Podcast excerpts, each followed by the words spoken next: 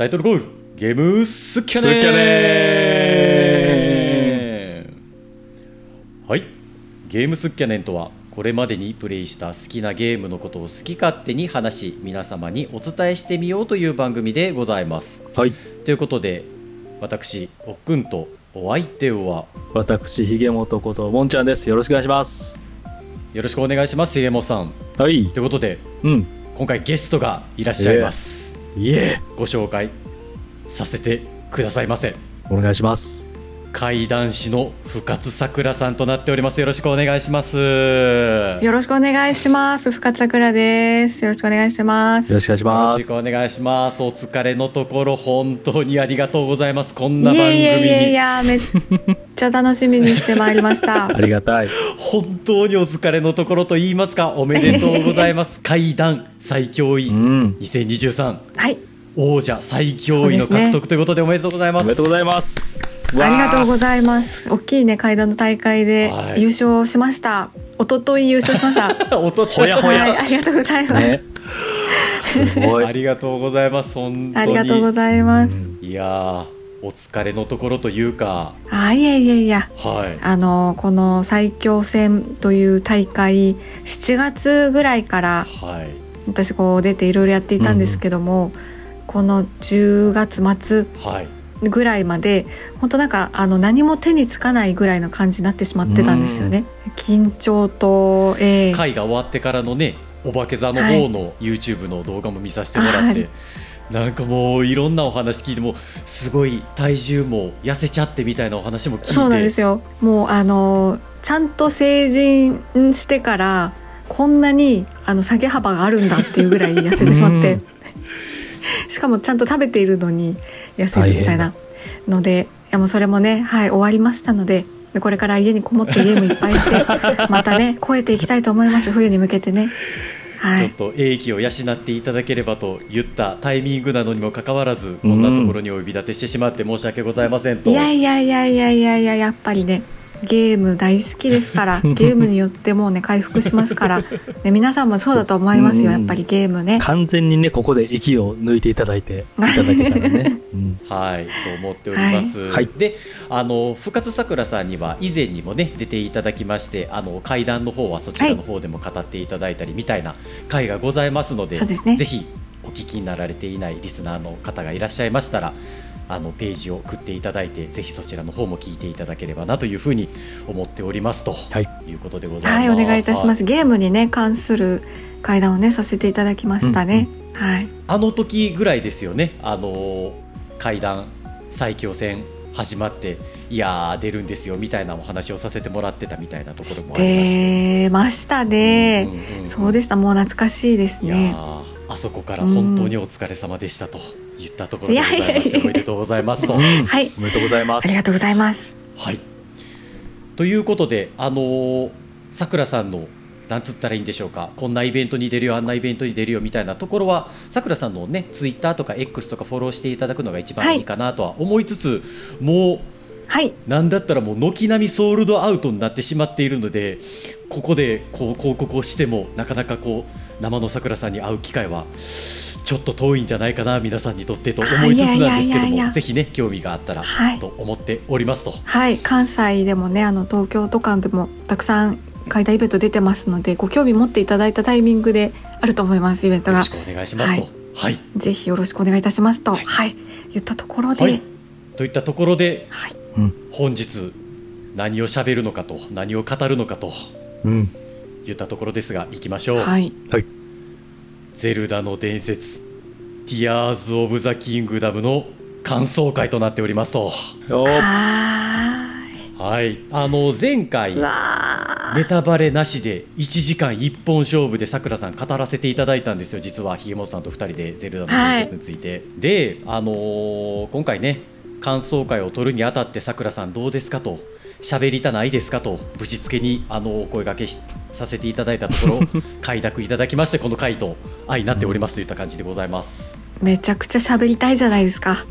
あれをね やったらね分かち合いたいですよねいろいろとね。や。止まらないですよ止まらない。ネタバレ、ネタバレなしで1時間もよくお話になりましたね。すごい。いやいやあの ぜひ興味があったらあの聞いていただけたらと思っております、あのねもう本当にそれはそれでなんかかかりまくってる回になってるんであの 聞いていただいて感想を聞かせていただけたらあの個人的にすごい嬉しいかなと思っております、はい。といったところでございまして。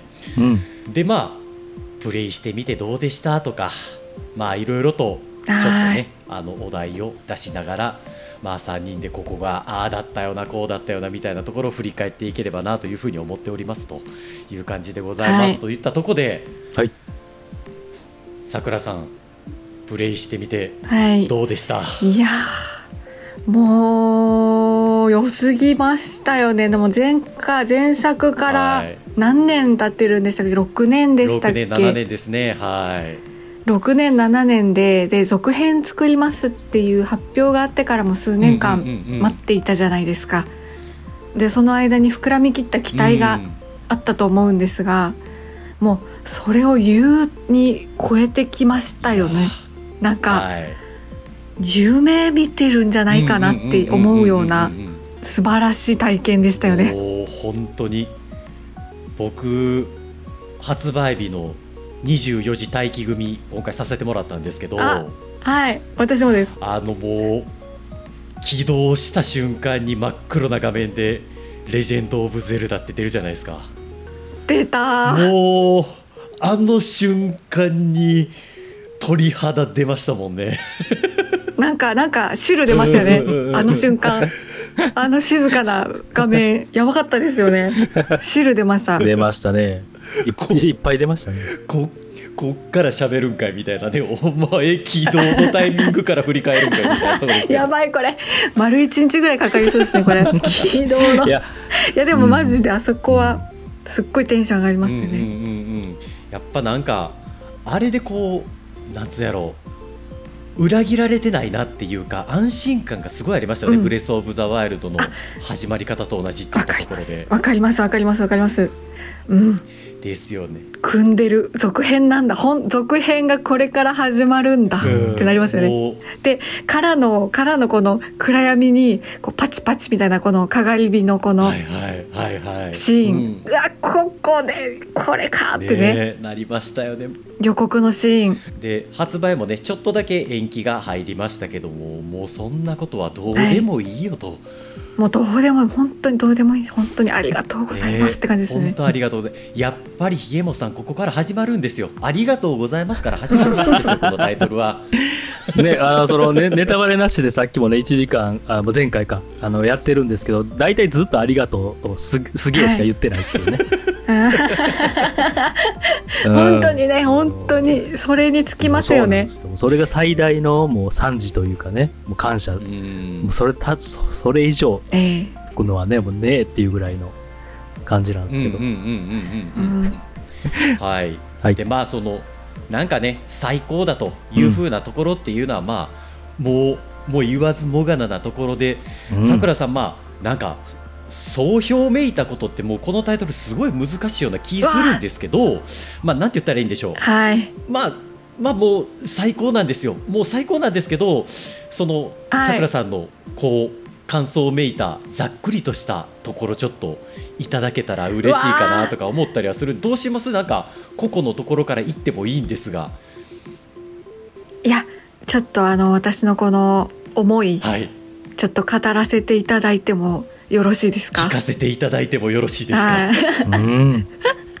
いや私は180時間ですか、はいはいはいはい。ティアーズ・オブ・キングダム今見たらプレイしてたんですけど、なんかねあの絶対に何かしらやってるんですね夢中になって。うんうんうんうんうんでこのストーリーを進めるももちろんそうですし、物を収集すうんうんうんうん。る武器を作るこのミニゲームをやる、マップを埋めるとか、一個一個のことにこの突き詰めがいがありすぎて、はいはいはいはい。あのここで生きてるっていう感じがするんですよねやっぱ、生きてましたよね。なんかねうん人生増えたみたいな。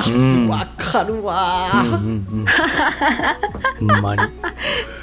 ほんまにおもろおもろみたいなこうなんですかね。自分が今まで知らなかった面白さがうん。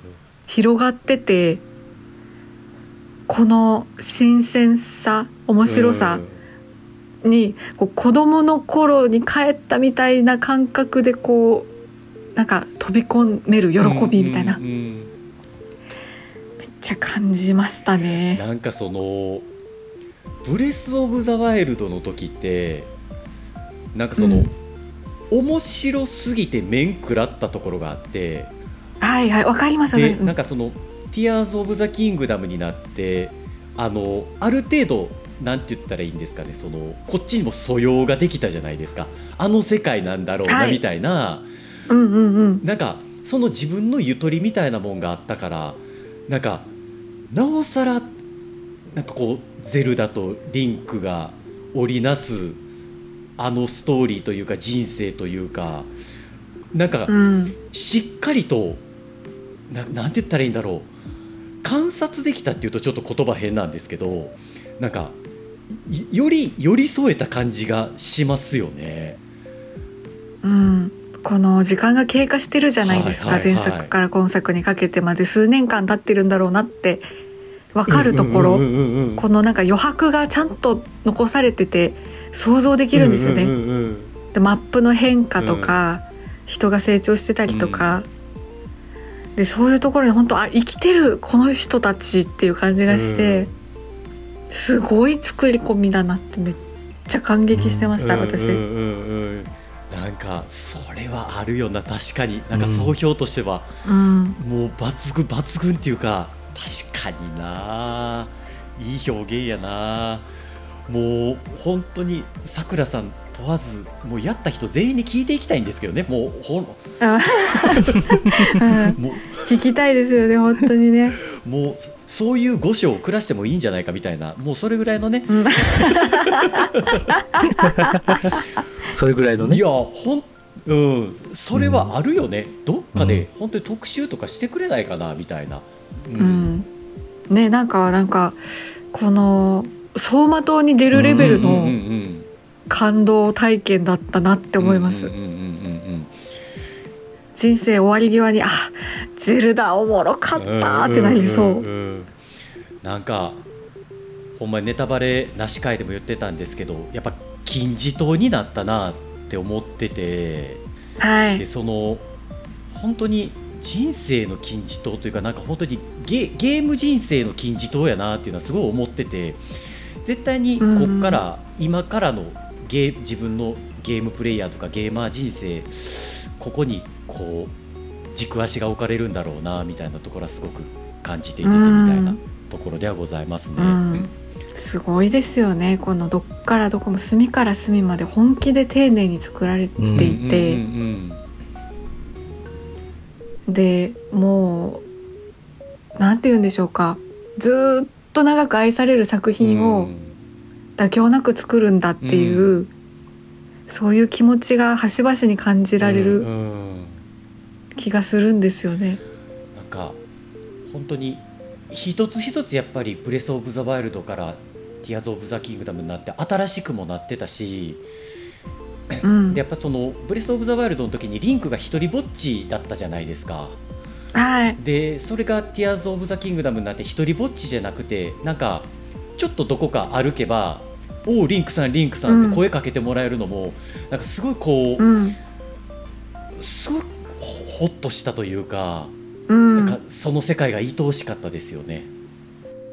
ね、うんうんうんうん。こうだから本当になんだろう。前回は助けてくれる人たちもみんな実はもう死んじゃってるんだっていうのを思い出してその度切なかったところだったんですけど、今作もう自分のことをリンクのことを知ってる人がいっぱいいるしでその仲間たちが頑張れってすごい声かけながらボスに行けたりするじゃないですか。うんうんうんうん声かけてねあのフリザゲイラっていうボス、はいはいはい。あのリトのところですね。チューリのやはいつですね、リリトのとろ、ころ、でもうすっごいでっかい嵐の中に風でね身一つで飛び込みながらはい。一緒に行こうって、チューリとはい。一緒に飛び込んでいくところ私も泣いちゃいましたそこすっごいと思って。なんかちなみにあのー私一番初めのまあなんて言うんですか？メインチャレンジのまあ5つありますよね大きいボスが。ではい。1人目がリトのチューリだったんですよ。あー私もです。なんかそのリトのチューリを一番初めに訪れたかったんですよね。うん。特に何かすごい明確なその理由があったわけじゃないんですけど。はい。何なんでしょうね。なぜかあそこに、で一番初めにリトに行ってやっぱ良かったなって思っててうん。なんかそのなんつったらいいんだろう。初めハイラルの大地が全体的に鬱屈としてるじゃないですか。天変地異が起こって、はい。あのーすごい、うんうん。こう雲が分厚いというか。うん。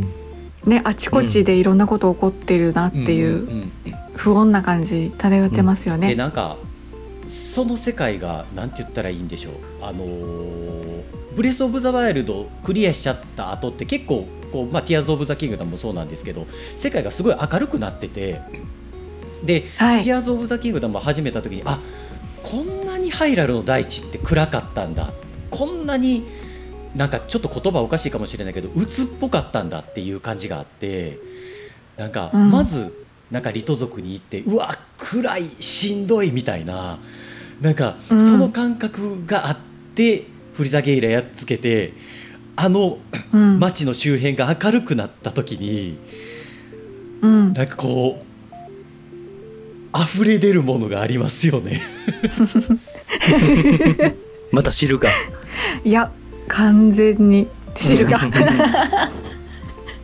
うん。あのねうんボス倒し終わった後にブレス・オブ・ザ・ワイルドの時のあのリトの村の音楽が流れ出すんですよ、はいはいようやくはいつものいつものテンポで、うんうんそれまであの雪が降り積もってた時は本当ゆっくりとした静かうなんうん。テーマだったのが、どんどんどんどんあのボスでボスの音楽すごくなかったですか？もうすごか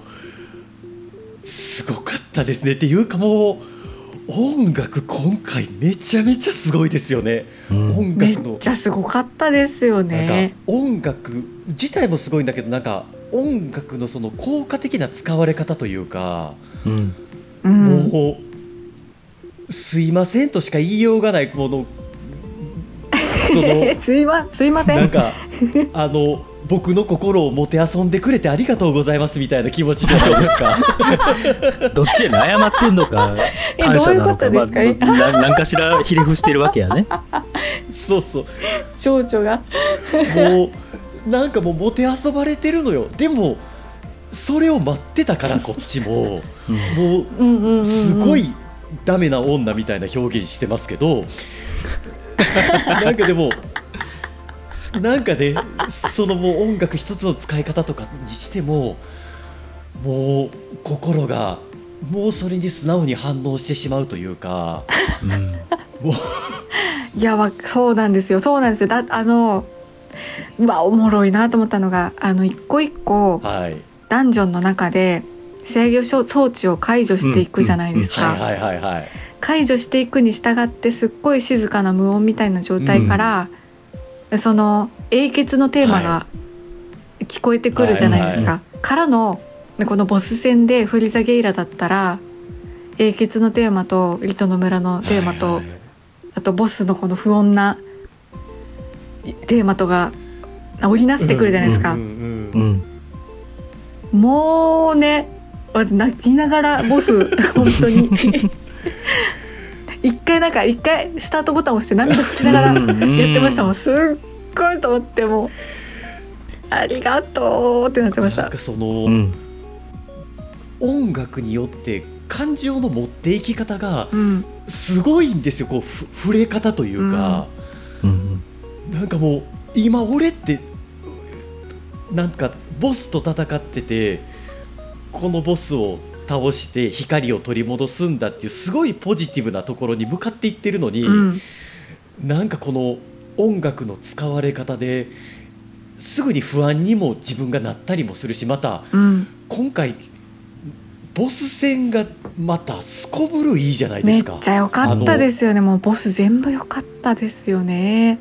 そうめっちゃ良かった単純なそのアクションゲームとしての良さがすごいあって、はいでなんかその鍵を開けてあのやっていく謎解きの部分とかもなんか結構ずっと不穏な感じがあってなんかそれが全部ボス戦でバーンって弾かれて、うんなんかもう何なのこの感情はみたいな、うん。うんなんかそんな感じになりましたよね。ブレス・オブ・ザ・ワイルドの時はその、真珠のボスの姿は必ずその共通点がいっぱいあったじゃないですか、はいはい。カースガノンですよね。カースガノン、はい。カースガノンだったから。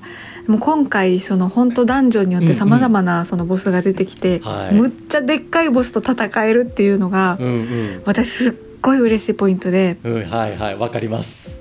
その歴代ゼルダのボスの要素をうんうんうんうん。こう生かして引用して新たに生まれるそのめっちゃかっこいいでっかいボスと、うんうんうんうん。でこんなんどうやって倒すんだって初見ではなるようなうんうんうんうん。うんのに立ち向かっていかなきゃいけないっていうあの面白さ。う、ん。喜びでしかないですよね。いやー本当そこ、さくらさんに聞いてみたくてやっぱ歴代ゼルダとあのすごい、僕がそこまで歴代ゼルダをやってないっていう風なあの部分があってオマージュがやっぱすごかったですか、そうなんですよ。もうね結構ゼルダって、はい。そのシリーズ通して世界観が共通しているのでうん、うん。敵とか音楽とかそのなんとか族とかって大体同じようなものが出てきたりするんですけどうんはい。でボスに関しても一つ目の虫みたいなはい。ものとかあと爆弾でなんか装甲を剥がすみたいなやつとか。なんかねそのああこういうのやってきたよな、うんうん。面白かったよなっていううん。なんか歴史込みでうん。であ今のゼルダだったらこれがこうなるんだ。このアイテムを使ってこの仲間と一緒にこういう風に倒していくんだ。うんうん。っていうなんかそのなんて言うんでしょうか。そのボスのあり方も今のゼルダなんですよね。うんうんうん。うん昔を生かしつつ。そこがめちゃくちゃ感動しましたね。なんかこう、はい。そう。あの神殿のボスじゃないですけど甲賀様はいはいはいはがむっちゃ好きで私。いイーガダンの、うんうん。伊賀団の。はい。で甲賀様があの地下の伊賀団アジトだったりとか、神殿のところで襲いかかってくるじゃないですか。襲いかかってきますね。でその時にあのゾナウのこのアイテムを使って組み合わせてはい。こうすごいでっかい装甲車みたいなのを作って追いかけてくるとか空飛んでくるとかするんですけどそういうボスが出てくるっていうのもなんか夢みたいだなと思って。なるほど。夢みたい。はい。ゼルダのボスってダはンジョンで手に入れた新しいアイテムを使っていはいはいはいはい。ボスの弱点を見つけて倒すっていうのがそうですね、うんうん。割と定石だったと思うんですけどこの「ティアーズ・オブ・ザ・キングダム」の新要素であるそのクラフトをボスが使ってくるっていう、はいはいはいはいはいはい、でそれすっごい面白いなと思ってうんうんうん。感動してましたね。いやーもうその前作からあの甲賀様大好きだったんですよ。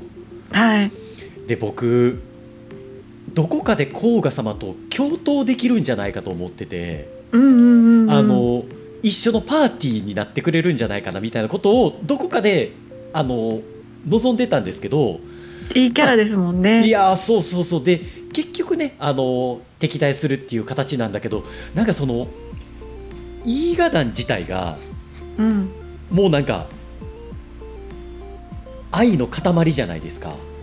いやわかります。うん、なんかそのイーガ団がああいう風に描かれてはあのブレス・オブ・ザ・ワイルドでもそうだったんですけど、うん。なんかすごく彼らって一生懸命生きてるじゃないですか。うん、なんかそのアジトがあったりで今回地底の世界であのポツポツポツポツとアジトが点在しててはい。もうあれが愛おしくて仕方なくて。日記があってね苦労が垣間見えるんですよね、なんかあれを見つけるのが一番なんかこうテンションが上がる瞬間だったりしてました。へえ。あそこにツボがあったんですね。はい。もうなんだったらまずそれ探しまくってましたからね。へえ、はい。あそうだったんですか ちょっとすいません僕もかかっちゃってるんでねあの桜さんに話を聞きたいのは何なんですけどもうこんな感じで今回は行きますわ。そうね。ちなみにこれね、リモート収録なんで、こう、あんまね、わーわー喋ると誰が何言ってるか分かんなくなるので、あの、ひげ元おるんか状態になってますけど、ちゃんといて、ず、ずっと画面ではずっとうなずいてますのでね、分かる分かると。すいませんひげもさん、はいいえいえいえ、分かるみたいなわ。ところでうん。ちょっと桜さんにまたちょっとは違い。う話題といいますか、はい。どんなどんな順序で解いていきました、いや私ねこれ、どうなんだろう。もしかしたら普通一般的なルートだったかもしれないですけどまずチューリはい、はい、行って、でその後ルージュ行ったんですよ。はいはいはいはい。あ砂漠砂漠行って。ルージュ一旦。ルージュ行って、はい。でシドシドに行って。はい。ゾーラ族行ってで、はい。ユンボーゴロン行ってはい。でその後あの地上絵はいはいやってはいはい一回絶望してやめました。あ休憩されたってことですか？一回ちょっとコントローラーを置いて心整えました。なるほどなるほど。なるほど。まあ、でもわ、わかるわ。わかり分かってくれます？いや。わかります。もう。それそれわかりますよ。わからない わからないわけないじゃないですか。ですよね、だってなんかうんあな今まで誰のためにうわ何のためにこれをって思ってなんて悲しいんだ、ちょっともう悲しすぎこの世界ってなって一回起きました。ねえ。うん。あの瞬間ひげもさんどんな感情が心の中に湧き起こったんですか？自分は、その悲しさもめっちゃ押し寄せてきたけど、んうん。えーなるほど、今回はこういう設定というかストーリうん。うん、ー、えーできたかと。まあ、さっきも話あったけど、あのーいろんな演出とかが、うん。前作も結構エモーショナルなね、あのー見せ方やったけど、音楽もボス戦もね、うん。すごいスペクタクルで、音楽も、あの、いやおうがなしに気分が上がるように作られてて、うん。で、その上でストーリーがこういう、まあ、涙の王国っていうね、だけあって、うん。もう、もうエモすぎると。うん。で、で、あの、ゼルダがね、あああいうことに、まあ言ったら、えー自分の自己犠牲ですよね。うん。うん。で、世界を、こう、誰よりも世界のために思って守ってたと。うん。ううん。んみたいなところで、めちゃめちゃ、それは絶望を通り越して、ね、泣きますよね。うん。泣きますよね。うん。うでそう客観的なああこう来たかもありつついろんなね感情が芽生えてまあそれ一旦落ち着こうということで、あの今コントローラーを置くっていうのは分かります、はい、なんかこれをプレイしていたら、うん、あのいろんなシーンの断片からうん。そのゼルダに何が起こったかうん。何を選択したかということはこう薄々分かってくるじゃないですか。うん。うすうす分かってきちゃうんですよね。ねうん。えでその薄々分かっていやもしかしてこれってうん。なったところからそのやっぱりその自分が想像してた通りだったっていうのが地上絵全部埋めながらこう分かってもう空見上げらんないですよね。いや本当にあの重本さんと「ティアーズ・オブ・ザ・キングダム」が出て20時間ぐらいのタイミングで軽く収録をさせてもらったんですよ。あのはい。面白そうだねみたいなところで、うんうん。でその時に僕今回例えばですよ仮にうん。ゼルダ救えないパターンの世界線あるんじゃないかと。うん。あのそんなことは望んではいないですよもちろん、うん。なんですけど仮にねっていううん。ことを自分で発してしまってたんですよはい。その言霊の重さたるや。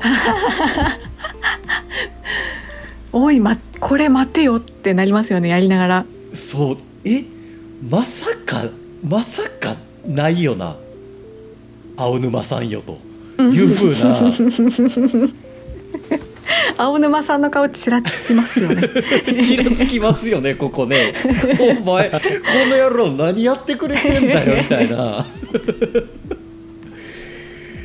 もうねヒヤヒヤしますよね本当うにん。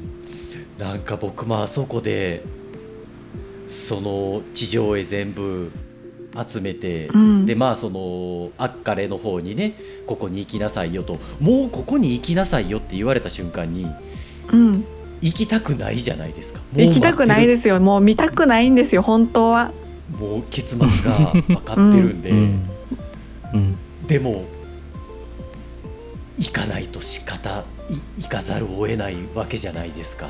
うん。うんで白龍がねえっていうことになって、であそこで姫静香がうん。周りにめちゃくちゃ咲いてる。めちゃくちゃ咲いてるじゃないですか。咲いてる。もう一つも採取できませんでしたもんね。え？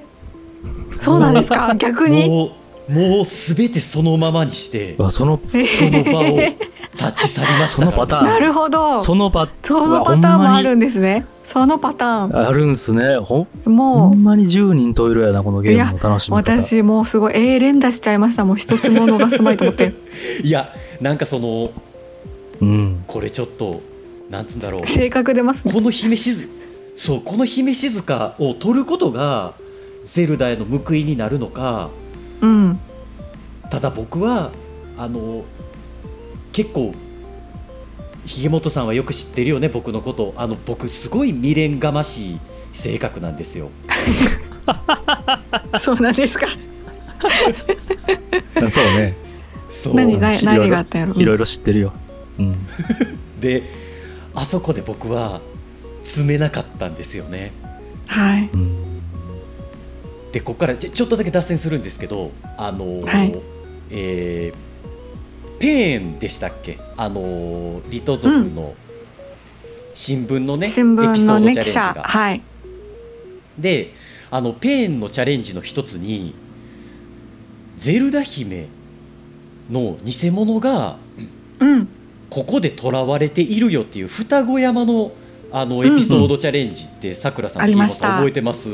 やりましたね、カゴのねそうそうそう、うん牢屋みたいなのに入れられてるやつあのチャレンジがあったんですけどその地上への白龍が飛び立った後に、あのチャレンジ僕して、うん。もうリンクの心中を察するに もう甲賀様ぶち殺すってなりましたね。僕 ここんなここんなことはやってはいけない行為だと。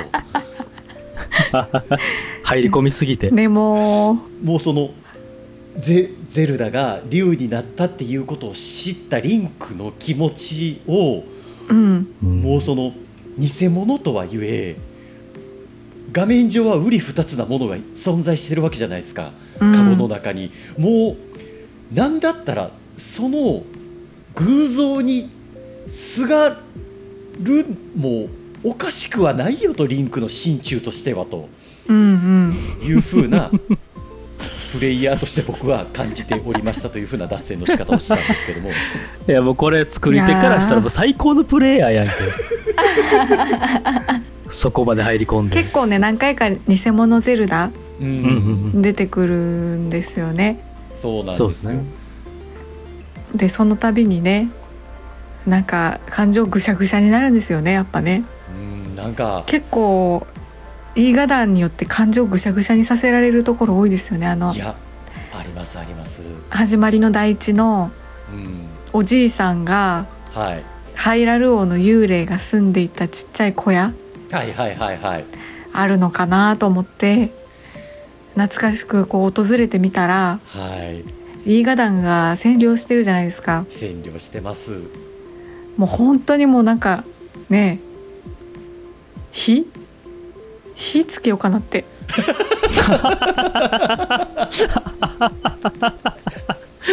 やほんまに。それちょっと試みますよね。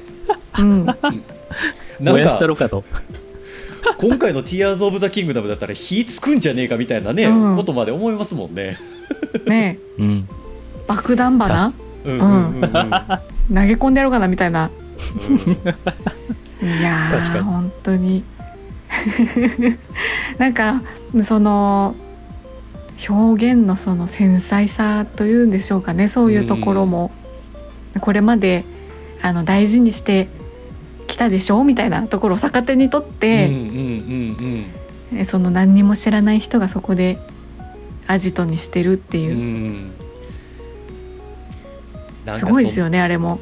すごい。なんうか、んうん。そのまあイーガダンがあの小屋を乗っ取ってっていうのもまたそれはそれでこっちのなんつったんでしょうああの世界だったらまあそりゃそうだよねみたいな納得感もあるから、うんうんうーんってなりながらなんかねねいやさくらさんぐちゃぐちゃになりますよねそうなんですよ本当ぐちゃぐちゃになるんですよね。なんかねうんさ大変ですねこのゲーム。いや大いやふ今喋ってたらよう考えたら大変ですわこのゲーム。大変なゲームですねこれ。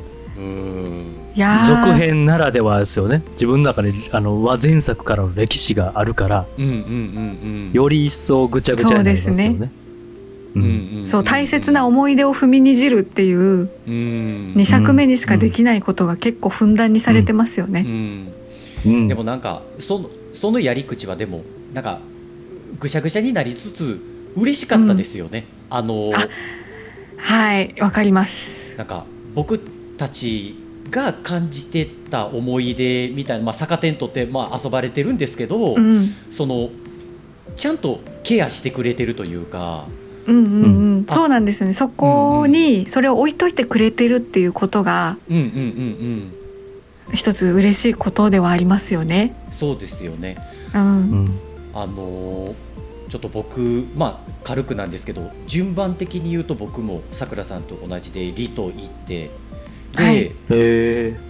あのそこから次どこ行ったかっていうと果ての村に行ったんですよ。うん。あの自分家見たかったんですよね、リンクのはいはいはいはい。うん。そうそうそうそう。であのあリンクの家変わってるってなって。うんもうそこでちょっとなんか一つ涙ほろりと落として ゼルダの家になってましたよね看板。で、うん。なんかそこがゼルダの家になっててなんかもう本当余計なお世話なんですけど一緒に住んでないのかなっていう痕跡一生懸命探してみたりして、うんうん。なんかあまあそれは俺のあれだからまあいいやみたいな。なんかでも でもあそこのその果ての村でああいう風にリファインをしてくれてるなんかリンクが使ってた家をゼルダになんかこう渡したのかななんかちょっとそういう経経緯はわからないけどなんかそういうところが、あこう今さくらさんが言ったみたいにちゃんとこうちゃんとなんて言ったらいいの加工してくれてるというか「Tears of the Kingdom」のストーリーに乗っかった形で残ってるっていうのが、うん。なんかとにかくあそこをまず見に行きたかったんですよね。うん。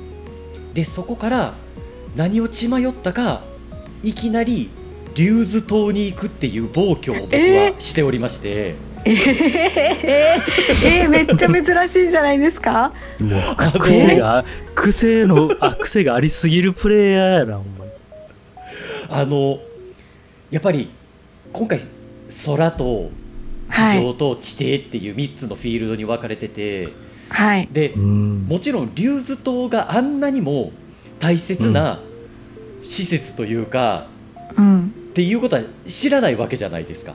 はい。うん。ただあのネタバレなしの方でも語ってたんですけどその僕雷が鳴ってるところと雨が降ってるところが大好きでこのタイトルの 作り手側からしたらあれほんま心理的に近づきたくないなと思わすための演出設定やからね。普通はそうそう。普通はもう大体の人が避けて、そう避けて通るような演出やった。もうちょいなんかうん。強くなってから来ようのとこですよ多分あれ。ね完全にね。うん。なんか能力を得ないといけないんやろなっていう察する場所やからねそうそう。で能力丸裸のリンクの状態で うん。突撃してって雷に打たれて何回も死にながら でであそこあの試されるじゃないですか。試しもんみたいなのがあって、試しありますね。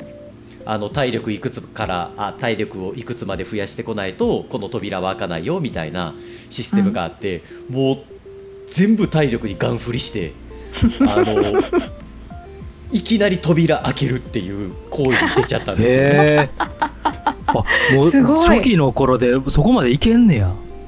であのそっからいきなりミネルを攻略するっていうこれ何,、えー。何してんねんやろ俺って思いながら。え、チューリミネル。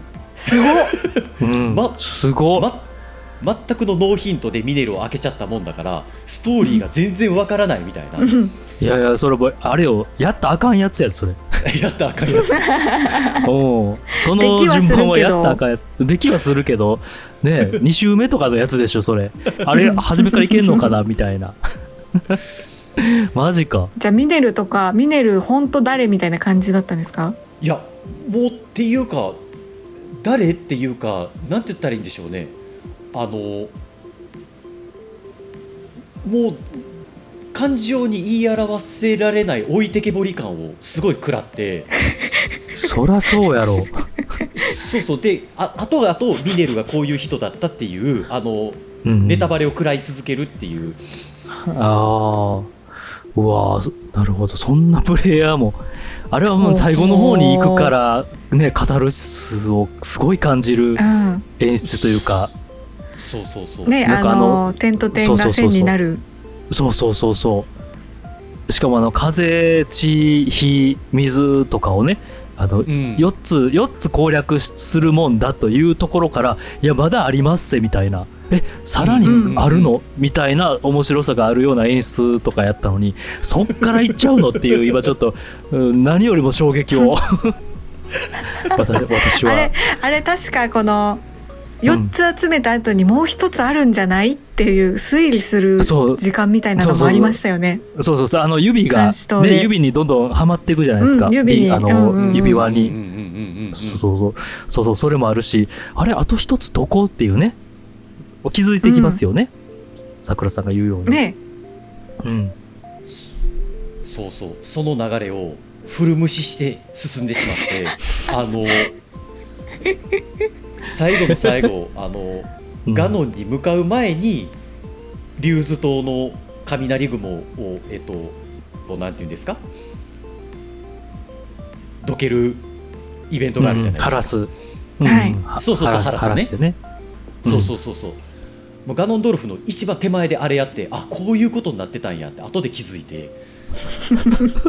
もう本当にあの愕然としましたもん自分のプレイの流れに。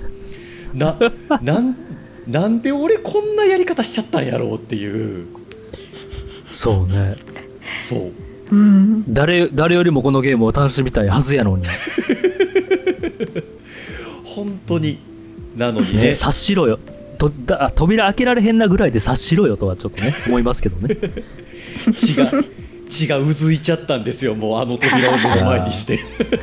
そうですね頑張ったらいける高そうななみたいなね、難易度に。うん。うんうんうん。いやーそうか開けれんのか。開けれますよ開けれますよ。だから開けれるんですね。地底以上に真っ暗闇で雷バンバン鳴ってる中を明かり花を投げ続けてましたからねあのリュースとね、というふうな。そいや面白いですあでね。ちょっと待ってそこその後もグライダーで滑空して飛んでくじゃないですか。はい。あそこそれもいけるいけんこいけるのか？はなんかね運ばないといけないやん。なんか。ねあのギミックを。頭部そうそうそうをねそうそう。運びますよね地底に。そうそうそうそう。あでなんかのなんかそのねその能力的にも足りるのかっていうね。届くのかっていう、うん。切れ切れちゃわないのか。とバッテリーとかね。てそこまで運んだのかとか。そうそうそうそう。うん。えっとねほぼ気になっちゃった。歩い,、歩いて運んだに近いことをやああれを飛んでね一一直線にこう滑空していくのが気持ちいいっていうかあれあれでも泣けるとこやのにみたいな 一応か軽軽くは飛んでたと思うけどね。まあそうね そうね。いやねネタバレやからあそこのね演出とかはすごかったねとか語りたいところの一つでもあるのに、うんうん。歩いて持ってったんかいっていう、まあいけんことはないけどっていう。いやもうなんかちょっと何話したかったっけって分からんぐらい衝撃の。うん多分聞いてる皆さんもマジかってなってる人も少なくはないと思うんですけど、もうせっかくさくらさんに来てもらっていやいや。おもおもおもろいからいいですけど。まあそんだけね自由度が高いっていうかそれぞれの楽しみ方ができるっていう、うん。ね。ゲームやなと思いますけども。はい。はい。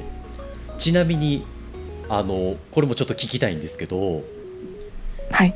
皆さんそのリトの村とかカカリコ村とかあのゾーラの里とかいろいろと村あるじゃないですか。はい。あれって玄関から入られるんですか？あ私絶対今作玄関探してわざわざ入りました。あーやっぱりそれか。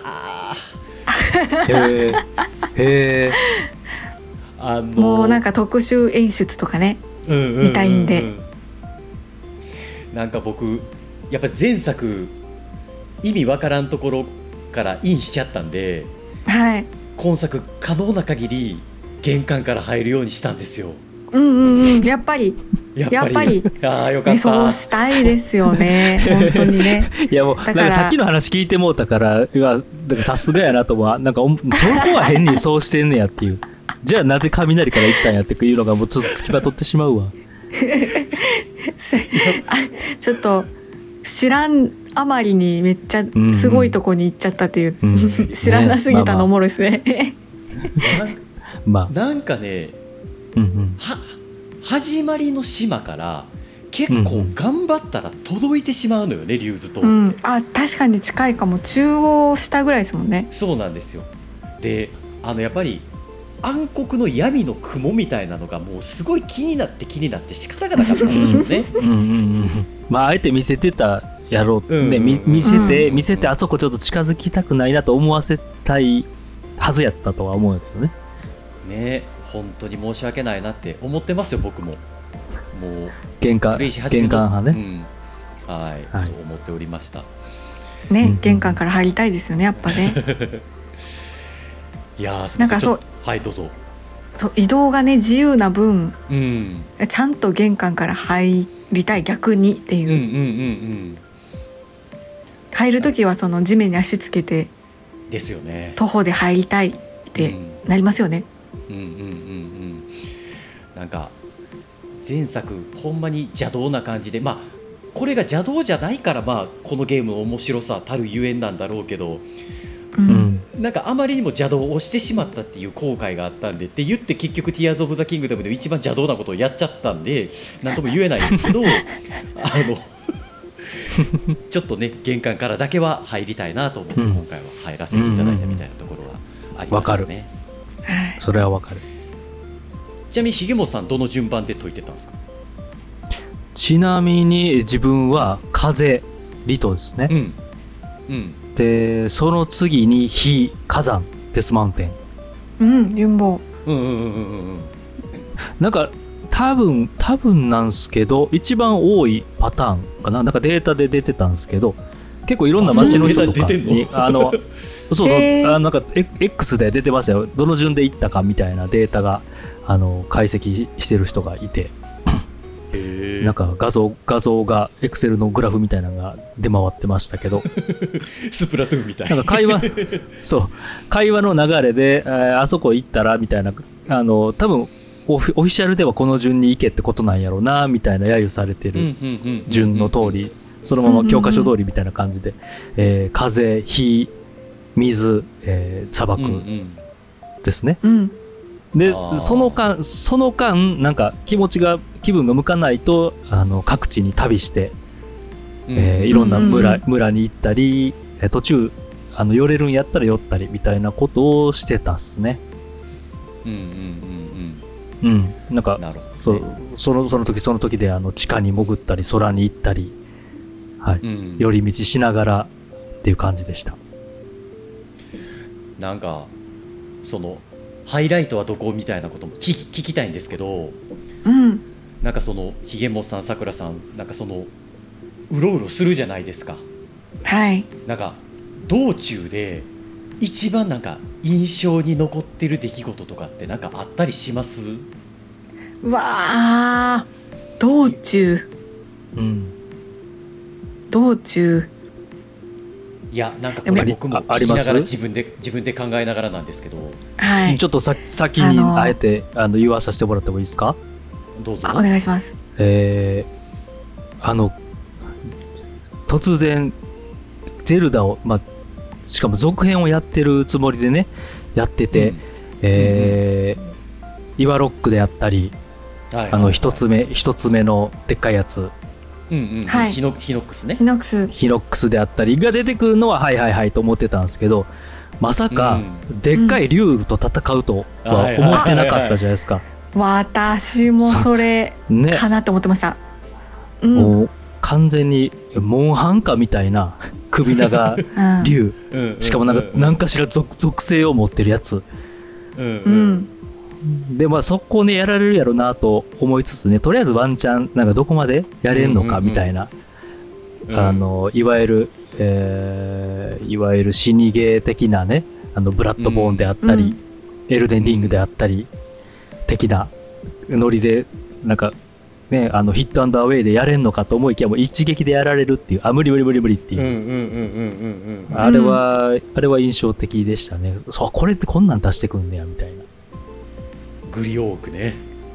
めっちゃおもろかったですよね。グリオークのあのハート3つぐらいしかない時に初めてグリオークに見つかって逃げ回ったんですけど、すっごい追いかけてくるんですよねグリオークって。うんグリオークから一回あの徒歩でね逃げた時のあの、うん。どこまでも見逃してもらえない感じ。そうそうそうそうそう。ちっちゃい岩に隠れてずーっとね 死を感じながらね。うんうんそう本当に、うん。恐怖でしたねあれおお音ね。楽音楽もめちゃめちゃ焦るし音楽いいいいですよね。うん。うん、でしょうが立ち向かってみようと思って。うん。でなんか目に「や」とか当てながらじわじわ削ってもうちょっとやもうちょっとや頑張れ頑張れ」ってなったらすっごい高くまで上がって知らん攻撃してくるっていう。あの絶望感。まさかのねあまさかの第二形態みとか第二形態、ちゃんとボスやったっていう。うんうんうんうんうん聞いてない。うん。聞いてないってなるやつ、聞いてない。それ本当にきそれは何みたいな、うん、初めてライネル見つけた時の気持ちを思い出しましたね。前作で。あーはいはいはいはい、うん、そうですね。た確かに、うん。もう今作永遠ライネルから逃げ続けてましたからね僕 もう相対してないですからね。そうなんですか？もう本当勝てない。いやなんかねすごい下手なんですよこのゲーうん。ムをプレイするのが。でラッシュとかも一応やるはやるんですけど。はい。でやっぱりあのギリギリ死にたいじゃないですか。このゲームって。ちょっと言い言い方変なんですけど。あのムキムキマンになりたくないなって思いながらずっとプレイをしてて。あなるほど。もう何をやっても強くて簡単になできちゃううんのは面白くないんですね、うん。なんかそのレベル99で倒したくないってことね。そうそうそうそう。そう、あの装備も全上げせずにうんうん。もうなんだったらあのハートのかけらも取れるけど取らへんみたいな状態でずっとやってて。そうなってくると、もうライネルほんま触れただけで死んでまうんですよね。うん。なんかでもそそのヒリヒリを楽しみたいみたいなところもあったりしててもう最後の最後に行くまで、もうずっと防具もほとんど上げずになんへかやってやってましたね。へえ 下手やって言ってんのに。あそことかやられました？地下闘技場のライネル5連戦。あやってないです。お！あやりたいやりたい。いやそうなんですよ。こんなところもねきっと僕が体験した中でもさくらさんがやってないこともあればさくらさんがやってない、はい。あやったー中でね。いっぱはいはい、うんうんあるでしょうね。まだ見れてないところがお互いに、うんうん。あマジっすか。そんな激アツムーブしてくるんですね。そうなんですよ、うん。そこで手に入るとある装備もめっちゃおもろいんで。あマジっすか。いはい。巡ろう巡ろう行ってみてください。全然巡りますよ。もうなんか意外とブレス・オブ・ザ・ワイルドの時は結構ロスってしまったんですけど今は回い。クリアしてからもちょこちょことやってて、あ確かに今回私もロス感じてないかもしれないです。終わっちゃったってなってないかもです。うん。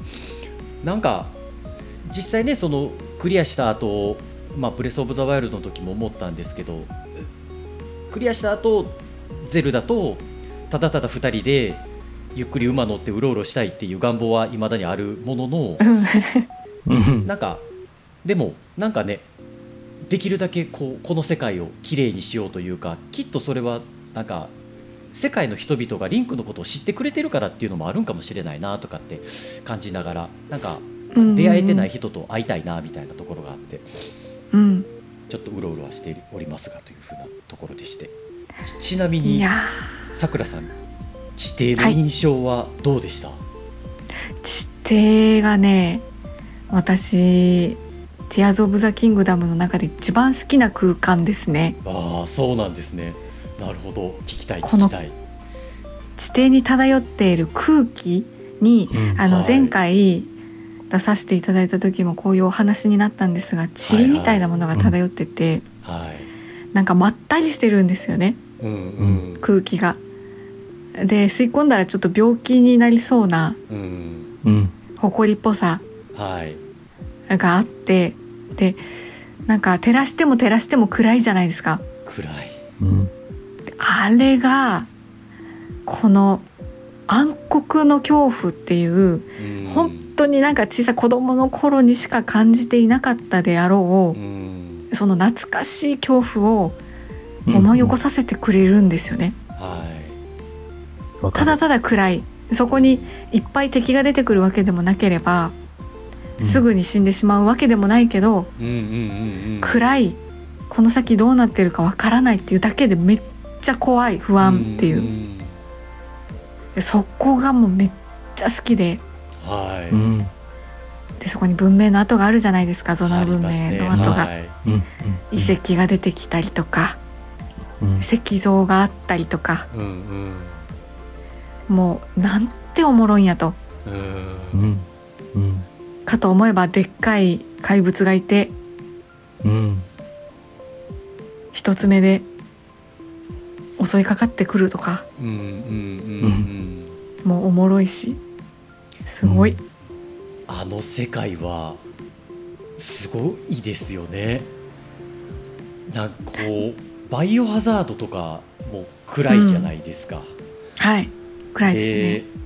ちょっと今やりたいなって思いながら前作をちょこっとプレイしていけたらなと思って「アラン・ウェイク」っていうホラーゲームがあったりするんですけど、はい。とかそのチラザートさんも含めてこう暗いっていう表現っていろんなところで今までもされてるじゃないですか。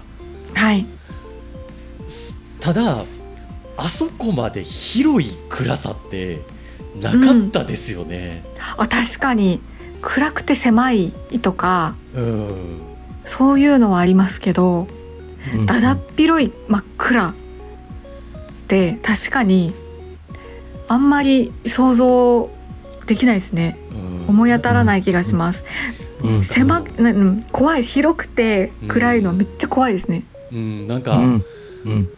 一度ね学生時代にあの深夜に海に入ったことがあるんですけどはい死ぬって思うんですよね。でその暗いんですか？く暗いし先が見えないんで、うんうん。なんかそうやって僕ちょっと閉所恐怖症のところがあるんですけどなんか、はい。お同じ感じがあるんですよね、あのうん。広いんだけど狭いというか。へえでほうほうほで今回の「ゼルダの地底」ってなんか広いけどん全く何も見えないからううんうん。なんかすごい窮屈な感じがするというかでそれをなんか自分で切り開いていく楽しさがこのゲームにあって奥の方にうっすらと木の根っこが光っててうんうん。もう本当になんか光を追い求めてる虫のような気分というか、うん。なんかすすがるような思いでそこにたどり着こうとするあの行動というかうんなんかそんな何も全く見えないからこそ手探りで進むしかなくて、うん。うんうん本当近場の足元とかを確かめながらしか進めない、どこまでもでもそれが続いていつ終わるかわからない。うん。っていうね。ねで、うん。ぼんやりなんか望遠鏡を覗いて遠くに見えたあの地底の根はい。が見えた時のちょっとホッとするありますよね感じたらないですよね。なんか地底のね見えてホッとして近づこうって思ったらものすごい高低差食らわされて 愕然としますよね壁登りきれないですよね。えあれ俺さっき見てた地底の根はあれ幻やったんかなみたいな あれどうやって行ったらいいのっていう風な何回もありますよね。心の根を折られましたよ本当にうん。なんかさらにあのオープンワールド前作でオープンワールドのゼルダ面白いねっていうやつをちゃんと超えてきてくれるというか、うん。うんね、さらに冒険したくなるあのもう見えない生き方も分からへんけどたどり着きたい思いがすごいこう、うん。演出で、ね、高めてくれてたよね、あれはね。すごいよかった、出たね地底マニアひげもとさんの地底の思い出とかなんかあったりするんですか？いやもうほんまにもうさくらさんがね今言ったのとおほぼほぼ一緒なんですけど そうなんかあのキノコの胞子みたいなのが飛んでたりあの湿気も感じるんですよね、空気感。あのーはい。まったりまったりとも言ってたんですけど、もうだから普通の人はあそこに居続けたくない居心地が悪い暗いしもう狭く感じるし、えーもう強そうな敵いっぱいいるしみたいな、ううんんああのあれをあれをなんか全部光で照らしたいんだっていうなるような気持ちにさせる、えーうん。なんかそれねやり込み要素とかも多分さっきお二人があのまだあのロスがないって言ってたのも結構やり込み要素が、あの空もあるし地上もあるしこう地底もあるし、うんうん。っていうので確かに。まだまだ余余白がすごい残ってる状態なんですよね多まくっている分そうそうそうそう、んう。んうん回りきってないですね全然。そうそうだからまたいつでも帰れる居場所があるみたいな状態にうん。割とみんなうんなってるんですよね。なんかそれもこうすごいいいなっていう。でなんかそもそもね空空が舞台みたいなのが宣伝でもされてたけどうん。あの発売まで地底、地下があることはもう本当にが伏せられてましたよね。そうそうそう。ちらっとだけしかあのトレーラーとかには映ってなくて。あのなんかね空から一気に地底まで降りるダイナミックさとか普通体験できへん気持ちよさうんがね、あるっすよね。で、降りたら降りたってなんだこの怖いとこっていう空とのギャップ。うんこれはもう、すごい、すごいと思いましたね。作り自体、設定自体が何よりも。もうその感覚が全然違うんですよね高いところにいる時のうんうんうんこの開放感とうん地底にいる時の感じはううんん。うん。それぞれもうすごいだだっ広く開けているっていう点で一緒なんですけど、うんそう、そうそう。全然違うんですよねそやっぱりそれはその描かれ方粒子だったりとか、う。うん、うん、その風が抜ける線だったりとかうんうんうん。うん、うん。あと音だったりとかうんするんですけどもそれを超えて匂いとかまでうんうん。感じられるような温度とか、うん本当に、うん、本当に。すごいですよね本当に。音楽とかもね。ううんんうんいや、あとは、あの、竜。もう何よりもね、大事な竜が空も地上も、はい、地下も、地下もちゃんとこう、繋いでるっていうところもね、うん深いですよね。うんうんうんねえ入ってくるって言っちゃう。うん、出てきたり。うん。うんあの竜に乗っれるじゃないですか今作乗れますよね、何枚スクリーンショット撮りました？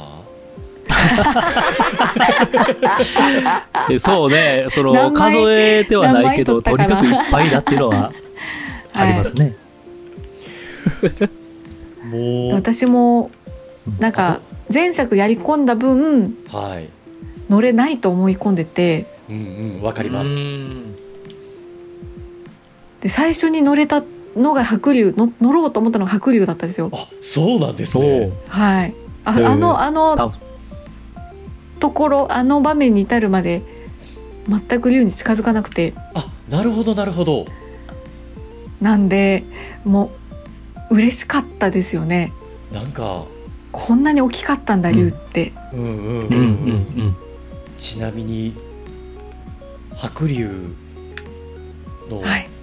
爪とかはい取っていいか悩みますよね。私取れないうんちょっとんでわかる。すよ白龍、取れない。いや入れない。っていうかあの僕結構あのネイルドラだったかなフロドラだったかな。まあ初めちょっとどれ乗ったかまで定かじゃないんですけど、はい。うん。乗ってでマジかよってなるじゃないですか。はい。うんうん。でもうそっから1時間ぐらいずっと乗ってて。めっちゃうん堪能しましたね。でおいおい地下も行くぜみたいなねうんことになって。でうんパラセール開いて一緒に並行しながら飛んでみたりしてもううん。全てを楽しんで。で僕そのゼルダがね白龍だっていうことに気づいた時にうん。え俺が乗ってた龍ってもしかして白龍だったのって思い返しちゃったんですよね。うん。でうん。うん。多分ちょっと定かじゃないんですけど多分あの地上絵のイベントが終わるまで白龍って多分乗れないのかな？出てきてる？あいいるとは思いますよ。いいるとはいるはいるんですよね。多分オープニングからいるんで、なんだけど、うん。うんだから乗れるのか乗れないのかが微妙にちょっとここら辺調べてないんで定かじゃないんですけどうんうん。なんか今まで乗ってた竜がゼルダだったのかもって思い違いをしてうん、うんうん。あのなんか角みたいなぶち叩くじゃないですか。なんかこう。でなんか拾うじゃないですか、うん俺素材欲しさね。はい。えゼルダ叩いてたんちゃうってすごいまたその時も自己嫌悪に陥って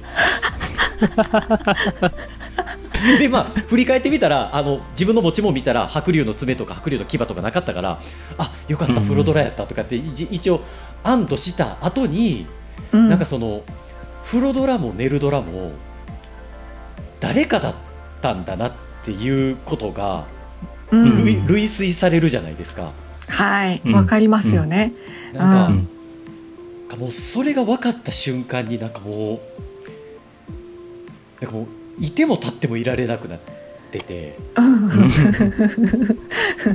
まあそんなこと言ったらお前何イノシシ弓矢で撃って肉取っとんねんみたいな話なんですけどなんかすなんかもうすごいなこのゲームってなってしまってあの瞬間に、うん。うん。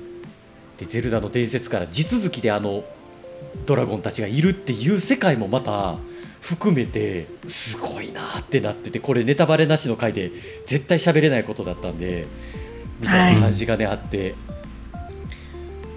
ですよね。なんかやっぱり僕めっちゃ喋りますね。この回さくらさん読んどきながら言うのもなんですけど。語りたいですよねもうね、私も全く同じこと思ってて。はいはい、うんうん。あの「ブレス・オブ・ザ・ワイルド」ではい。魔物に寄生されたフロネルドラだあいましたね。いましたね。はい。そうそれを助けてあげるんですよね。はい。でその時に心が通じるようなシーンが一瞬あるんですよ。はいはいはいはい。それとか思い出してこの今回、うん。うん。うん。うん。いやもうあれ元人うわーと思ってもう、うんう。んうん。なんかねあのあの体験すらもその今作の一部みたいなうん。うん。うん。うん。感じでこう新鮮に思い出されたりとかしてすごいなーって思いました。ティアーズ・オブ・ザ・キングダムの最後まで見えてたんじゃないかっていうぐらいうん、ブレス・オブ・ザ・ワイルドが効いてくるというか。うん、確かに。本当にこの2作まとめて本当に1本の作品なんだろうなっていうことはすごい感じてて。はいブレス・オブ・ザ・ワイルドの世界にももう一回戻りたいなっていうぐらいのね思いがあるという。そうですね。もう一回、うん。今こう続編の展開を知った後でうん。もう一回やってみると発見ありそうですね。いやーなんかティア「ティアーズ・オブ・ザ・キングダム」を作ったからこそブレス・オブ・ザ・ワイルドのここが意味が生まれるみたいな作り方もしてそうな気がしてて、うんうんうんう、うん。ん。なんかコンプリートブックスっていうあの公式設定集みたいなのを持ってるんですけどはい。本当に「ティアーズ・オブ・ザ・キングダム」越してから食い入るようにまた読んでましたからね。うん。うん。うわこんなところにこんなこと書いてあるとか、まあ、ちなみにゾナウ族のゾナは謎から来てるらしいんで特にその時はそこまで重たい話ではなかったみたいです、謎。なるほど、うん。じゃあさらっとつけられたものって感じだったんですね当時はなんかねあの一応そのハイラルの大地に残っている古代文明みたいな設定まではあったんですよね、ブレス・オブ・ザ・ワイルドの時代に。うん。なんですけど、まあ、古代文明ぐらいの設定でブレス・オブ・ザ・ワイルドの時はそこまで深くは考えてなかったっていうふうなことが書かれてて。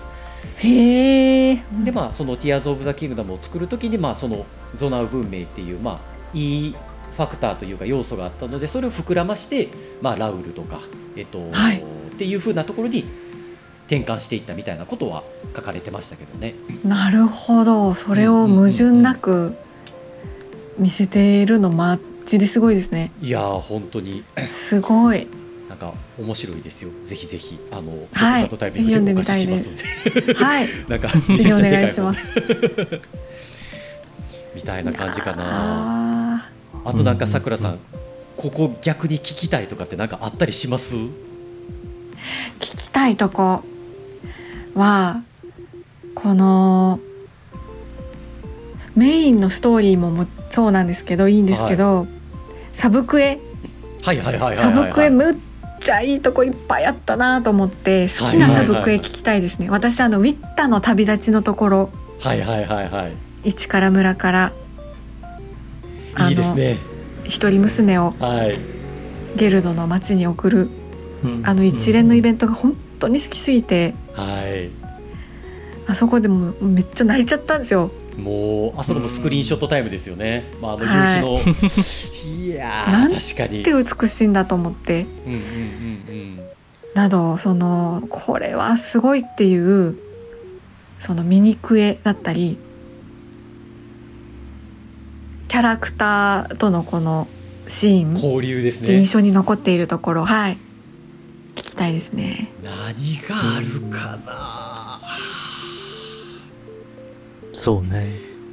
うん。何を思い浮かべるかな。パッパッと結構印象的ないっぱいまああったんですけどパッと今聞かれて思うのは、面白いなと思ったのが結構あのマップの端々に、えー大大クジラ。はいの化石、うんうん化石ありますうんね。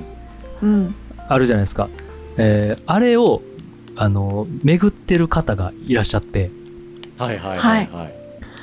ああのエピソード結構好きでしたね。なんかこうやっぱりゼルダってね古代文明だったり、えー歴史うん。何100万年とかだからその時間を超越したストーリーやったりするから、はい。でその中でああいうこうなんだろうクジラの化石でっかいのにすごいロマンを感じてそこを巡りながら、うんもうずっと眺めてたいけるみたいなことを言ってる、うん。まあいわばねタモタモさんタモリあのプラタモリ的なあの楽しみ方をしてる人とかがいて、あれがなんかこうなんだろう旅をする面白さ愛なんか世界うんへの愛みたいなのを、歴史への愛みたいなのを感じてすごいあのエピソード好きでした。いいですね。うん僕なんやろな。うん。難しいなそうやって聞かれたら。改めて。なんかそのうん。ちょっとそのクエストじゃないんですけど。はい。うん。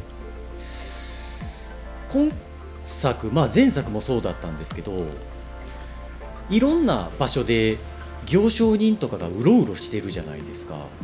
はいロバとか乗って、そうですねなんかあの人たちと出会うところがすごいなんか好きでしたね個人的に。うん。なんかそのうん。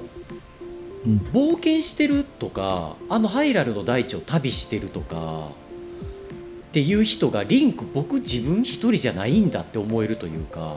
うんうん。なんかそんでゲルドの人もいればとかあの、うん。ハイラル人もいたりしててとか。でその歩いてる人たちは何をこう求めているのかなとかあと、えっと、佐護のファッションの人たちがうろうろしてるじゃないですか。はい。うん。とか。村の。はい、うん。でなんかああいう人たちとの会話とかもなんかすごく印象的ではい。なんか各々のその生きとし生ける人たち一人一人にやっぱりストーリーというかなんかうん。目的とか目標とかがあって生きてるんだなみたいなのが感じられてなんかそんなところがちょっと刺さってるかな。なんで歩いてたらすぐ喋りに行くみたいなことをしてましたね。うん、なんかうんうん。ああやって行商してる人もちゃんと武装して歩いてるし、そうそうそうそう。キャンプ設営して、うん。で雨風しのいでるしそうそうそういう表現がまたいいですよね。ですよね。なんか外れにポツンと一軒家があって、で外で魔物がうろうろしてるから出れないんだよみたいな。なんか、うん。なんか彼らも彼らで、まあ、何かしら目的があってやってんだろうなみたいな、まあ、そこまで深くは語れないし、設定もないんだろうけどなんか下手したら彼らがリンクになってたこともあるのかなとかなんかそんなことを考えながらうんうんうんなんかで討伐隊とかもあの魔物を救うす魔物があそこにたくさんいるから平和を取り戻すんだって言ってチャレンジで一緒に戦ったりするじゃないですか。はいでなんか彼らには彼らの正義があってみたいななんかでもああいう風なエピソードやるたびにそんなに魔物腰懲らしめなくてもいいのになとかって考える自分もいたりとかなんか でおのおのこう魔物のこう集落があってねこう捕まってる人がいたりするから助けないとと思ってやっつけに行くんですけどうん。今回あのボコブリンの親玉がいるじゃないですかすごいでっかい子が。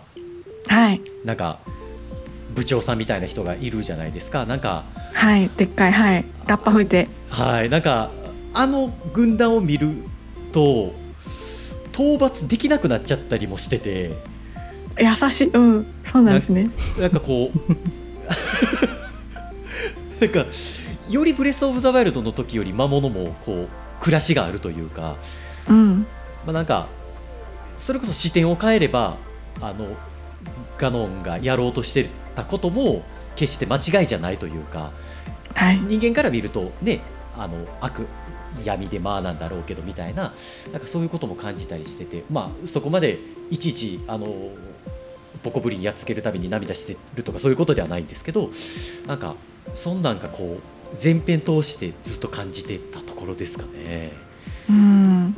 それにはねかけて、敵うん敵にしてもなんか全部が憎める要素じゃない、うんうん。ちょっと可愛らしかったりとか群れてたりとか、共感できるところとか、うん。たね、その多様な面が描かれてるのがうんうん、すごいですよね。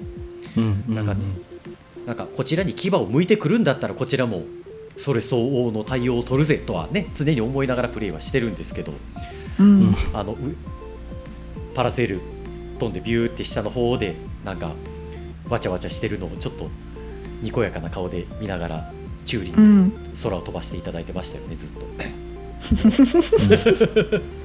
わかる。ね。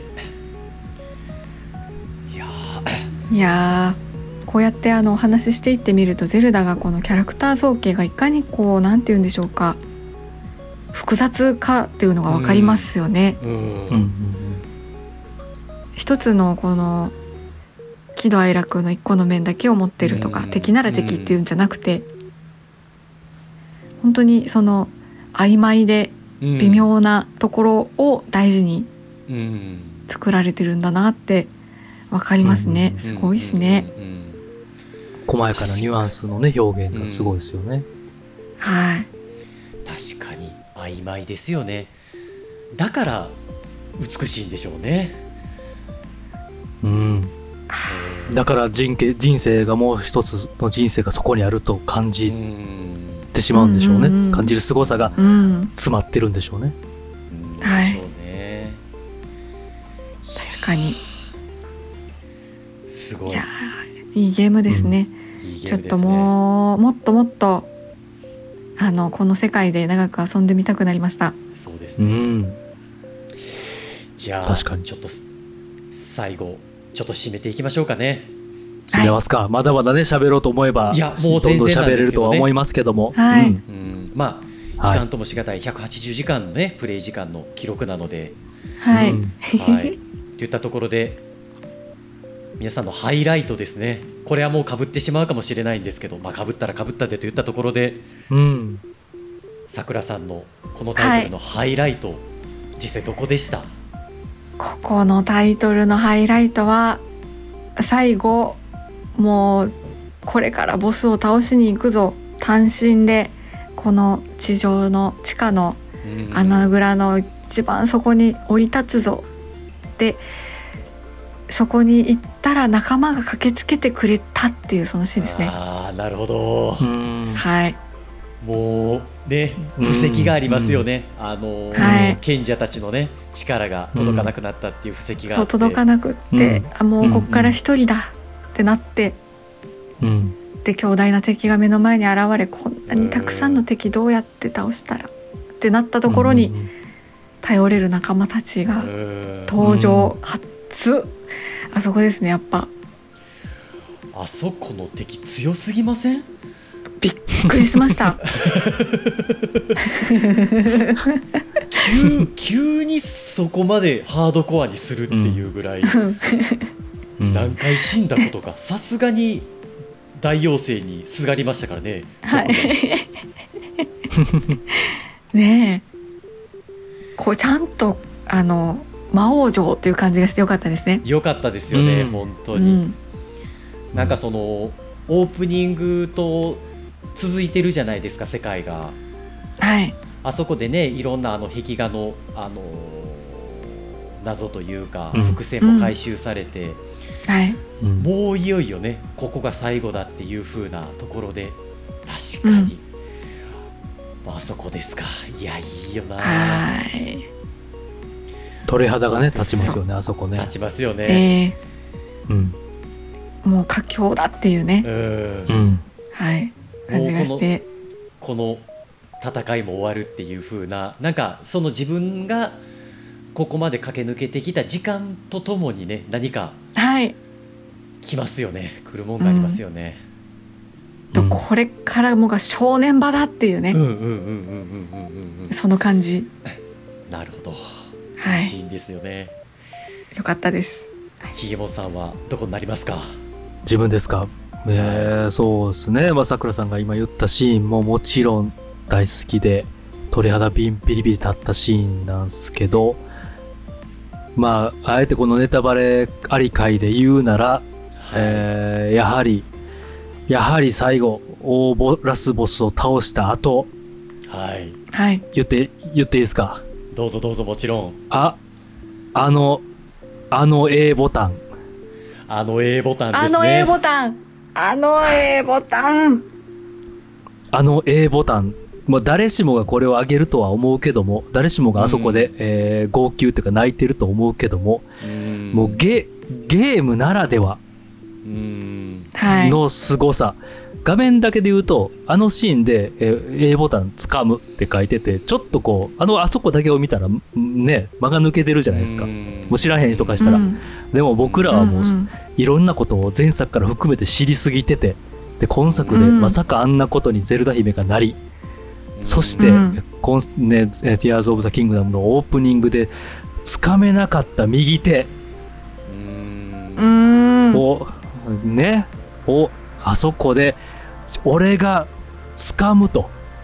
自分が自らボタンを押して、もうそりゃもう一生忘れません。こんなシーン。いやはい。ー、あそこ、私はそあのシーンもう、あのしで、その、で、そのまま一緒に、えー駆け抜けてった空を、ね、うん湖に落ちたら死なないという、あの、すすごいルール。うんすごいルールすごいシステムすごいルール。う んそう。この、あの、フェイフェイクラインというかね、ゼルダの世界なら、はいうんすすんげえ高いとこから、ね、水に落ちさえすれば死なないっていううんいや、もう、気持ちよかったですね。うんうん素晴らしかったです。手あ手がのあのシーね本ンです。当にうんおさすんやなんか、人とつないいできたやほんまにほんまに、いろんな人とね、うんつないできた賢者たちの力がう、んこう、ね、詰まった。うんそう。でもね、動画を、あの、もう倒してるから、こう、ムービーを見せるだけでもいいやんっていうところを、いやいや、我うん俺たちは、お前がプレイするゲームを作ってんだぞと。うんうんお前が掴めよと。お前が掴むために冒険してきたんだろうと。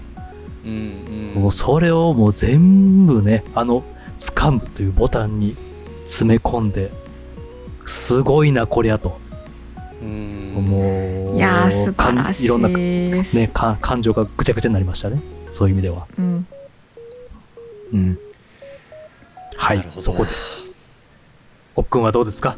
ちょっと長くなるというかあれなんですけども、まあ、白龍のあの姫静香のシーンですよね一番は。あーうんあのね、うんあの冒頭でもお話をさせていただいたけどで